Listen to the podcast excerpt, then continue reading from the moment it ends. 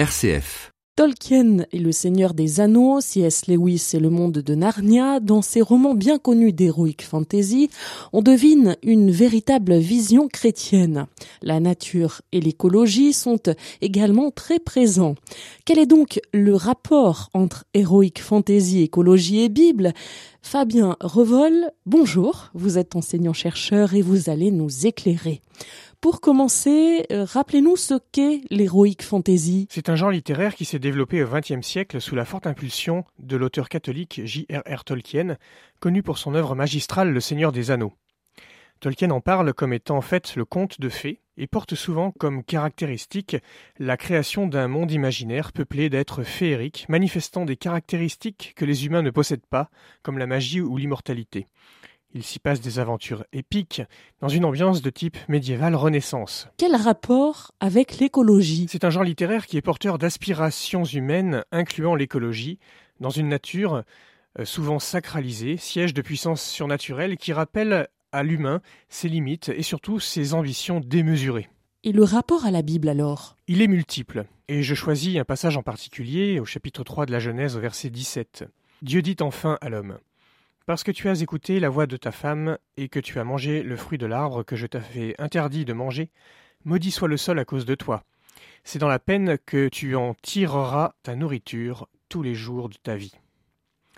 Beaucoup d'auteurs d'Heroic Fantasy entretiennent un certain rapport avec l'idée de chute aux incidences cosmiques et donc écologiques. Parmi eux, on retrouve Tolkien et C.S. Lewis, l'auteur des Chroniques de Narnia, chez Tolkien, il est très clair que le monde imaginaire qu'il a inventé est créé bon par un dieu d'amour, mais qu'il a été corrompu par la rébellion, non de l'homme, mais d'un ange de lumière qui est devenu ténébreux. C'est le thème du marissement, qui se déploie sous la forme d'une baisse progressive de la lumière dans le monde et le dépérissement progressif de la nature, comme de ceux qui essayent de la préserver dans des poches de lumière, les elfes.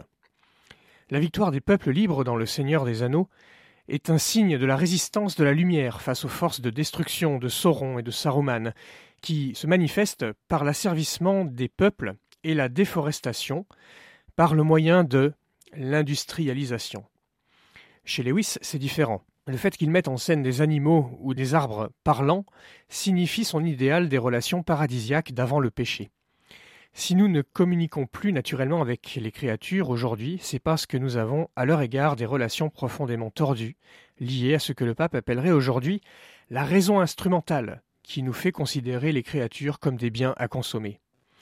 Narnia nous parle alors d'une possible création réconciliée. Fabien Rovol, merci pour cette réflexion très intéressante sur les liens entre les romans d'Heroic Fantasy, l'écologie et la Bible. On retrouve votre chronique en podcast sur rcf.fr et euh, via l'application RCF à la rubrique Bible et écologie.